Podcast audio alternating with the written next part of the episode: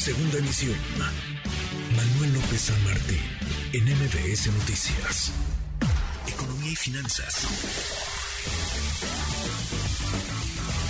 Con Eduardo Torreblanca. Lalo, qué gusto, qué gusto saludarte, ¿cómo te va?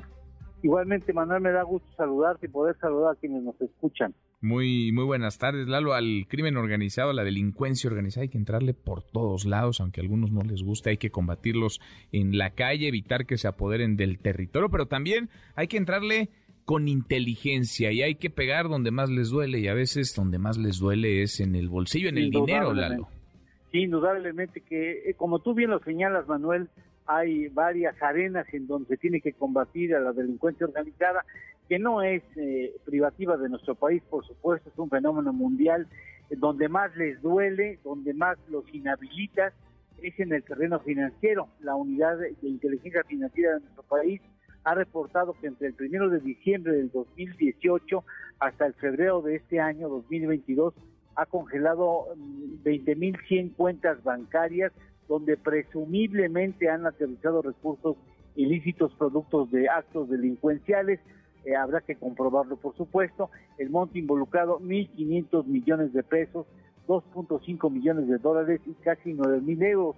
La autoridad sostiene que el cártel Jalisco Nueva Generación es el grupo eh, que más, eh, digamos, ha involuntariamente cooperado con esta con este congelamiento de cuentas bancarias porque el 56% de lo que se ha podido, digamos, congelar en esas cuentas pertenece presumiblemente a esta organización y el segundo grupo sería el cártel de Sinaloa, eh, el que más se le ha golpeado en términos financieros.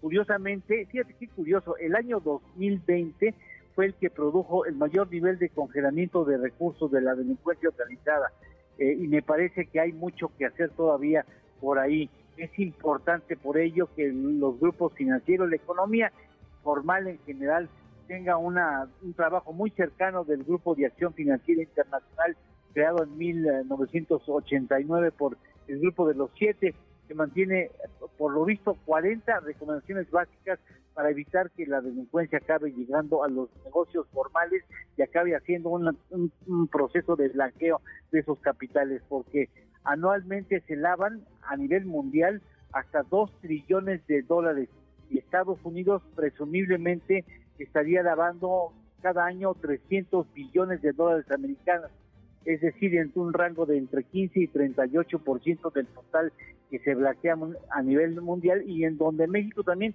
pues juega un papel importante, sobre todo tomando en cuenta la intensa actividad que tenemos tanto con Canadá como con Estados Unidos.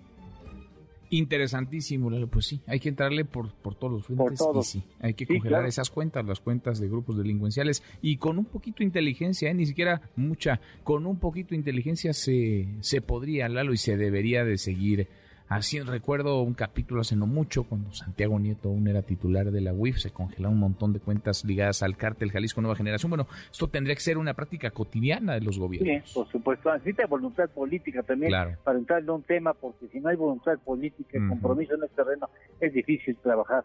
Eh, en, el ámbito financiero golpeando estos grupos. Sin duda. ¿Lo tenemos, tenemos postre? Claro que sí. Pues este, el costo oficial de la refinería de Dos Bocas ya vamos en 14.605 millones de dólares, ¿eh?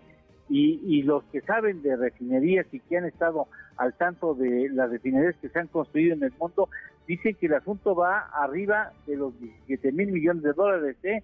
Así es que todavía falta tiempo para que llegue el primer el primer litro de gasolina de esa refinería, por cierto. Falta un rato, falta un, rato. En fin, abrazo, gracias Lalo. Gracias, igualmente, Manuel. Gusto saludar. Igualmente. Aprovecho la Muy buenas tardes. NBS Noticias.